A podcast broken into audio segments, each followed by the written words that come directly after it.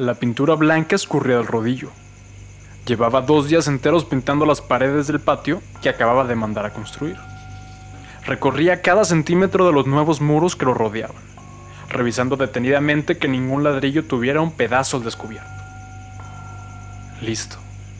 Al fin, el jardín está terminado, dijo Darío con una sonrisa gratificante llenando su rostro.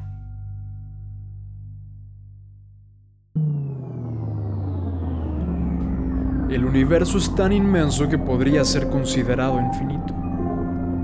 Con escenarios interminables y la existencia de un poder tan grande como el de la imaginación, sería casi imposible que entre tantas historias que el mundo tiene para contar, ninguna de ellas te resultara un poco familiar. No importa quién eres, de dónde vienes o a dónde vas, encontrarás que estos relatos tienen algo que enseñar escuchados en muchos lugares y épocas que aún no hemos visitado.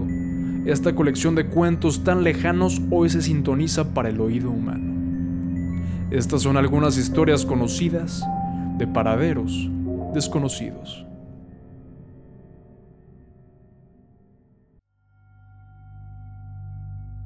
Darío Valvilla había dedicado los últimos ocho meses exclusivamente a la edificación de su patio.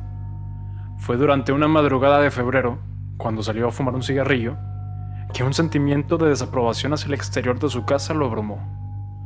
Vaya, estas sillas sí que son espantosas. No combinan para nada con las mesas. Y este asador. ¿En qué momento lo compré? Se ha vuelto obsoleto. No puedo creer que elegí las palmeras. Sabía, sabía que debía haber elegido las bogambilias. Esto y cientos de pensamientos parecidos habían agobiado intensamente a Darío. No había podido descansar tranquilamente desde esa mañana. Inmediatamente, había entrado en un frenesí buscando contacto de diseñadores, arquitectos y constructores que le pudieran ayudar con su problema. Pero después de tantos meses de arduo trabajo, la nueva remodelación de la residencia Valvía había concluido. Darío se dejó caer muy campante en uno de sus nuevos camastros y abrió una botella de Cabernet que había estado guardando para celebrar la culminación de su proyecto más reciente. Tomaba pequeños tragos de vino y al mismo tiempo observaba las estrellas que tapizaban la noche. Mientras el sabor amargo del vino sequeaba cada vez más su boca, un pensamiento llegaba a su mente. Sería increíble tener una cava de vinos. De esa forma ya no tendría que guardar las botellas en la cocina y sería una gran excusa para empezar una colección. De su bolsillo derecho sacó una pequeña libreta que sujetaba una pluma, y en una de sus hojas escribió la frase Cava de vinos. Darío siguió hojeando en su interior. Ahí mantenía listas y anotaciones de todo lo que se le iba ocurriendo para perfeccionar su hogar. Muchos de sus apuntes ya estaban rayados por encima, marcándolas como tareas completadas, pero muchas páginas aún tenían planes sin cumplir, lo cual le ocasionaba una ligera molestia. Volvió a concentrar su mirada en el cielo para despejar su mortificación. Es una hermosa vista, pero creo que me vendría bien montar una pérgola aquí, rumiaba en su cabeza. Darío Valvilla era un hombre acomodado. Había heredado una pequeña empresa familiar desde muy joven y por algunos años había caído en hábitos que lo volvieron adicto al trabajo. Y en ese lapso de tiempo se las ingenió para trasladar su negocio al mundo digital lo cual le generó resultados tan favorables que llegó un momento en el que Darío realmente ya no tenía que trabajar para seguir creciendo su cuenta de banco. Como dirían los gurús modernos, su dinero trabajaba para él. Después de tener sus finanzas más que solucionadas para toda una vida, Darío descubrió en su tiempo libre el despampanante y excitante mundo de la vida nocturna. Adquirió un cariño fervoroso hacia las discotecas y clubes para caballeros, donde conoció a muchos individuos que lo acompañaban en sus veladas de múltiples excesos. Era costumbre para él pasar toda la madrugada fuera en su circo de embriaguez y regresar a casa al amanecer para luego quedarse en la cama todo el día. Esto lo hacía una y otra vez, gastando cantidades exorbitantes de dinero cada noche, lo cual, por una extraña razón, lo hacía sentir bien. Le gustaba tanto ese estilo de vida que requería seguirlo los siete días de la semana y si por alguna razón llegaba a pasar la noche sin salir de casa, una sensación de malestar le carcomía el pecho. Sin embargo, esa forma de pasar su tiempo también llegó a su fin. Mientras él quería seguir viviendo de noche, sus conocidos fueron poco a poco abandonando ese modo de vida. Cada vez eran más las ocasiones en las que Darío pasaba la noche dentro de su morada, solo. Pasaron los meses llegó el punto en donde se volvió raro verlo salir de su casa en lo absoluto. La mayor parte del día se lo pasaba acostado, tratando de mantener sedados sus pensamientos con la ayuda de la televisión. Fue ahí, con el pasar de tantas horas postrado en su habitación, que Darío comenzó a fijarse en los pequeños detalles del cuarto que lo rodeaba. Mm, si cambiara esta pantalla por una más grande, definitivamente disfrutaría más ver películas. Y así fue que con una minúscula actualización, Darío se creó la necesidad de transformar cada rincón de su hogar. La casa era una construcción moderna de dos pisos que se encontraba en el medio de un amplio terreno, ubicado en las afueras de la ciudad. Darío comenzó deshaciéndose de la alfombra que cubría toda la planta baja, sustituyéndola por un mármol café. Pero a los pocos días decidió que la sensación de sus pies descalzos en él no le convencía del todo así que nuevamente cambió todo el suelo por una bellísima duela de madera. Después, decidió que cada habitación de la casa debía de tener un sistema sonoro de primer nivel. Darío en rara ocasión escuchaba música, pero se dijo a sí mismo que era preferible estar preparado por si se llegara a necesitar. También se deshizo de todos los muebles que tenía y mandó a hacer una nueva colección personalizada que cumpliera exactamente con las medidas de cada cuarto. Si un sillón se pasaba aunque fuera por una diminuta fracción de lo que él consideraba las proporciones perfectas, no lo aceptaba, y se tenía que empezar de cero. Claro que este proceso tardó más de lo que debería, ya que Darío se entretenía cambiando los muebles del lugar, lo cual implicaba rehacer todo el mobiliario de nuevo. Todos los días, Darío recorría su casa entera, pensando en que le podría faltar para que fuera perfecta. Quería que cada recoveco estuviera siempre pulcro y sin ningún defecto. Necesitaba que su domicilio tuviera todo lujo y comodidad posible, y sabía que no estaría conforme hasta estar al 100% seguro de que tenía todo lo que pudiera requerir para vivir confortable. El problema era que su percepción de una vida confortable cambiaba cada semana. A pesar de nunca haberse interesado realmente por la lectura, se convenció de agregarle un tercer piso a la casa, para que este fuera una enorme biblioteca privada. Después de llenar cada estante con cientos de libros de todo grosor y género, no volvió a subir a ella.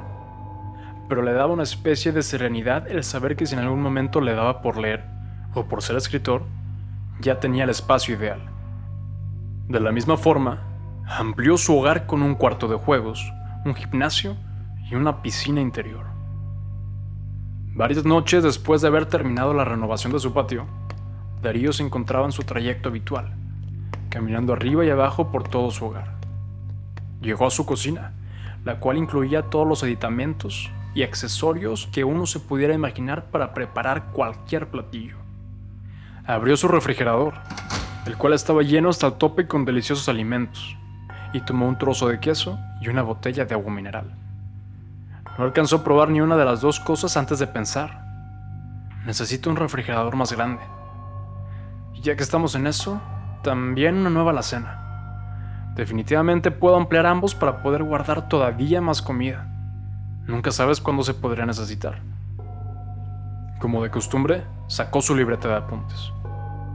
Dejó olvidado el almuerzo que había pensado en comerse y siguió andando por la casa, llenando hoja tras hoja con anotaciones. Se detuvo en la puerta principal. Era un área en la cual no pasaba mucho tiempo, ya que desde que empezó a remodelar su hogar, rara vez salía de él. Alzó las cortinas de una ventana que daba al amplio jardín frontal, y por varios momentos se quedó observándolo, meditando en su interior. Definitivamente, este es el problema principal. Esta casa nunca va a ser perfecta si la entrada no lo es. ¿Cómo no lo había pensado antes?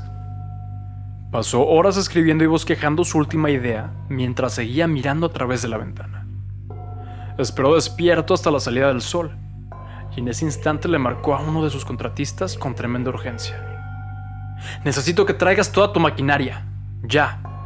He tenido un momento eureka, exclamó Darío muy emocionado en el teléfono. Transformaremos por completo el jardín frontal y pondremos un inmenso lago con un puente en él. Pocos días después, durante otra jornada de desvelo para Darío, un equipo de constructores cruzó el portón de la residencia Valdilla con excavadoras, grúas y tuberías. Buenos días, señor, dijo el encargado, un joven contratista llamado Manuel, caminando hacia la puerta de la casa para saludar a su cliente. Hemos traído todo lo que pidió. Comenzaremos a hacer mediciones y a preparar el terreno. Sí, claro, contestó Darío. Aquí están más bosquejos de lo que tengo en mente. Por favor, recuerda que tiene que ser perfecto dijo mientras le pasaba agitadamente un montón de papeles con dibujos de lagos y puentes. Cuente con ello, señor. Revisaré esto con mi equipo de inmediato. Manuel llevaba varios meses trabajando en los proyectos de Darío. Ya habían quedado atrás los días en los que los cambios de humor e ideas descabelladas del señor Valvilla lo desconcertaban. Y ahora se limitaba a seguirle la corriente. Mientras le pagara a él y a su equipo, todo estaba bien. Sin embargo, esa mañana el contratista no pudo simplemente regresar al patio para empezar a trabajar. Con un poco de pena, regresó con su cliente. Disculpe, señor, sé que no es de mi incumbencia, pero se ve usted algo cansado. Más de lo normal, si me lo permite. Sé que está emocionado y quiere que este proyecto quede terminado muy pronto, pero construir un lago desde cero va a tomar su tiempo. Le aseguro que el proyecto está en buenas manos. Siéntase libre de descansar un poco con esta certeza. Darío, quien tenía unas marcadas ojeras en su rostro y un ligero tinte rojo en sus ojos, le contestó amablemente como si se hubiera reactivado en ese instante. Tienes razón. Muchas gracias por preocuparte. Confío en que harás un gran trabajo. Entró a la casa y se dirigió a su cuarto para intentar dormir un poco. No había conciliado el sueño en días de tanto pensar en su nuevo proyecto y todas las posibilidades que tener un lago frente a su casa le daría. Sin embargo, colocó su cabeza en la almohada y en un minuto ya se encontraba durmiendo profundamente. Darío comenzó a soñar. Estaba en un comedor medieval que tenía en su centro una mesa de banquete que parecía interminable, rodeada de sillas vacías. Darío eligió una de ellas y sin reparos comenzó a devorar el festín que tenía delante de él, a diferencia de la vida real donde no ingería ni un bocado. Está delicioso, ¿no? Una voz surgió de la nada. Darío se sobresaltó inmensamente y miró con pánico a su alrededor. Parecía que la voz venía del otro extremo de la mesa, pero las montañas de comida no dejaban ver quién hablaba. No te preocupes, toma todo lo que gustes. Hay suficiente para todos. ¿Todos? Aquí no hay nadie, contestó Darío, todavía asustado. No tardarán en llegar, dijo la voz. Darío no comprendía, pero no podía dejar de pensar en la comida que tenía enfrente. El hambre era más intensa que la curiosidad. La voz siguió hablando. Me he tardado mucho asegurándome que este banquete sea perfecto para nuestros invitados. Dime, Darío, ¿crees que les gusta mi festín? Serían unos ignorantes si no disfrutaran de este manjar, respondió el aludido mientras daba una mordida a una jugosa pierna de cordero. Opino igual, contestó la voz. Espero que nuestros invitados sean tan cuerdos como nosotros. Mira, han llegado. Las puertas del gran comedor se abrieron y docenas de figuras encapuchadas entraron y tomaron asiento. Darío se inquietó al ver aquella escena. No le gustaba estar alrededor de tantas espeluznantes y misteriosas figuras a las que no podía distinguir. Dejó de comer y se quedó en silencio. ¿Qué pasa, Darío? ¿Por qué no comes? ¿Te molesta la presencia de nuestros invitados? Perdón, pero no me siento cómodo. No los conozco. Ay, Darío, por favor, replicó la voz con un tono de burla. Como si nunca hubieras pasado tiempo con completos desconocidos. Anda, presta atención. Claro que reconoces a nuestros invitados. En eso, los recién llegados comenzaron a remover sus capuchas. Darío gritó del espanto. Todas las figuras que compartían la mesa con él tenían su rostro. Desde el otro extremo, Darío escuchó como unos pasos se acercaban cada vez más a él por encima de la mesa, tirando y aplastando comida sin reparos. Era otra figura encapuchada, quien caminaba cada vez más rápido hasta frenar en seco delante de Darío, parándose encima de su plato. Él también tenía su rostro. ¿Qué pasa? ¿Te asusta pasar tiempo con nosotros? Darío se despertó espantado y sudando. Sentía que había perdido el aliento después de tan horrorosa pesadilla. Se paró de su cama y fue al baño a lavarse la cara con agua helada. Al secarse, alzó la mirada. Enfrente de él vio su reflejo, y por un momento le pareció que regresaba al horrendo sueño que acababa de sobrevivir. Este espejo necesita cambiarse. No puedo, no puedo, no puedo gritó y con un puño frenético reventó el espejo de un golpe. Con su brazo sangrando, salió de la habitación hasta llegar a un balcón del segundo piso. Mientras gotas de sangre manchaban el piso, Darío observaba sin inmutarse cómo los albañiles trabajaban en su nuevo proyecto. Pasaron semanas y Darío seguía estático en el balcón. No dormía ni comía y las únicas ocasiones donde abandonaba su puesto era para hacer recorridos en la madrugada y seguir anotando y bosquejeando en su libreta. Desde el balcón, le había ordenado a Manuel que removiera todo espejo que encontrara en la casa, y después procedió a cerrar con llave todas las puertas, prohibiendo la entrada a cualquiera. El contratista y sus obreros ya no podían ignorar el comportamiento de Darío. Era preocupante. No era posible que el estar parado en el balcón todo el día fuera algo natural. Parecía un muerto viviente. Señor Valvilla, ¿está ahí? gritó una tarde Manuel hacia el balcón. Darío no contestó. Señor, lo que pasa es que viene una helada. Al parecer será una muy fuerte. Dicen que incluso nevará. El contratista trataba de asomarse hacia el balcón desde todos los ángulos posibles para ver si su cliente reaccionaba. Tendremos que poner el proyecto en pausa por unos días. No se puede trabajar con este clima. Darío seguía escuchando la voz de Manuel, pero le era indiferente. Su mirada se encontraba perdida en el lugar donde pronto estaría su lago. Sus ojos tenían un color rojo vivo a consecuencia de largas horas sin parpadear. Señor Valvilla, no puede usted quedarse allá afuera. Vienen temperaturas muy bajas. Si requiere, podemos hacerle el favor de traerle suministros. No será necesario contestó finalmente Darío con una voz que Manuel apenas podía reconocer. Adiós. El contratista y sus trabajadores se voltearon a ver entre sí, desconcertados y agobiados. Finalmente, Manuel tomó la palabra. Por favor, cuídese, señor Valvilla. No se queda afuera, dijo antes de irse de la residencia junto con su equipo, dejando solo a Darío en su hogar. Se hizo de noche y tal como se había pronosticado, un frío intenso llegó. Darío continuaba sentado en su balcón, inmóvil, sin reaccionar siquiera a las ráfagas de viento que lo azotaban. Incluso en ese estado, su mente seguía activa, buscando la perfección de su hogar. De pronto, pequeños copos de nieve comenzaron a caer del cielo, aterrizando en sus piernas. Darío se fijó penetrantemente en ellos. Su cuerpo no se movía solo su mirada. Al ver todos los distintos patrones de los copos que se posaban sobre él, una rabia comenzó a hervir en su interior. Estúpidos copos de nieve. No van con la estética de esta casa. Susurró Darío con la voz quebrada. En un movimiento brusco se levantó, destruyendo los diminutos objetos congelados.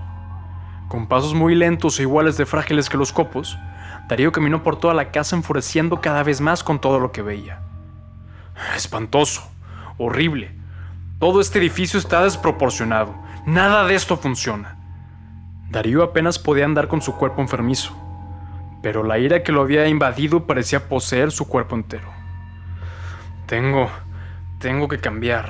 Todo, absolutamente todo, murmulló. Con la poca fuerza que aún tenía, bajó las escaleras y abrió la puerta de la entrada. La gran nevada cubría el terreno, llenando el panorama de un tono blanco que apenas alcanzaba a distinguir en la oscuridad de la madrugada. La frígida brisa soplaba contra él, pero Darío salió de su casa y caminó lentamente hacia la zona de construcción. Cada paso que daba era más tardado y pesado que el anterior. La piel de sus brazos y piernas comenzaba a congelarse y a tomar un ligero color celeste. Su mirada era violenta y su ceño fruncido quedaba petrificado en el viento glacial. Sin embargo, el enojo que llevaba en su interior se había convertido en un motor que lo seguía moviendo. Lentamente, llegó al sitio de la obra en proceso. El hoyo que los trabajadores habían comenzado a cavar estaba ya casi lleno hasta el borde de nieve, convirtiéndolo en una trampa mortal. Darío llegó a la excavadora que los obreros habían dejado junto al futuro lago y con la escasa energía que le quedaba se catapultó al interior de la cabina de control. Desde lejos y a través del cristal borroso, Darío veía con odio la casa que tanto tiempo le había tomado construir. Sin dudarlo y sin realmente saber cómo lo hacía, encendió la máquina y arrancó con dirección al edificio. Los neumáticos se deslizaban violentamente sobre la nieve. Darío sostuvo una de las palancas con sus quebradizos dedos y con un ajetreo alzó el brazo de la excavadora como si fuera la trompa de un enloquecido elefante. Siguió acelerando, sin quitar la vista de su objetivo. La máquina se estrelló contra la residencia Valvilla, lanzando su dueño a través del cristal de la cabina. El impacto hizo un hoyo enorme en el centro de la fachada, rompiendo tuberías y exponiendo montones de cables eléctricos. Darío terminó hundido en medio de este caos, sin poder moverse ni esquivar la nieve que caía sobre él. De pronto, una pequeña chispa estalló entre los escombros y cayó sobre la duela de madera que cubría el piso. La chispa fue creciendo hasta convertirse en una llama que empezó a consumir la planta baja. Ni siquiera la nieve que cayera era suficiente para apagar el incendio que comenzaba a devorar la morada de Darío Valvilla.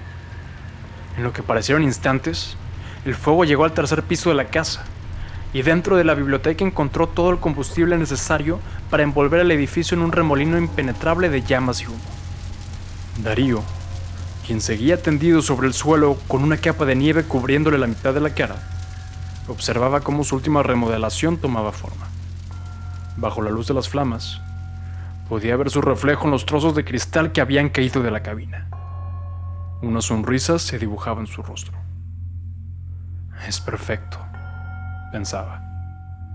Un lienzo en blanco para volver a empezar. Sin importar cuánto remodelemos o cambiemos lo material, si aquella pequeña habitación que todos llevamos dentro, aquella donde solo uno mismo tiene acceso para sentarse a solas con sus pensamientos, si ese cuarto que tiene domicilio en nuestra cabeza no es lo suficientemente cómodo y tranquilo para poder encontrar paz en la soledad, ningún lugar exterior en el que busquemos reposo nos lo va a poder proporcionar.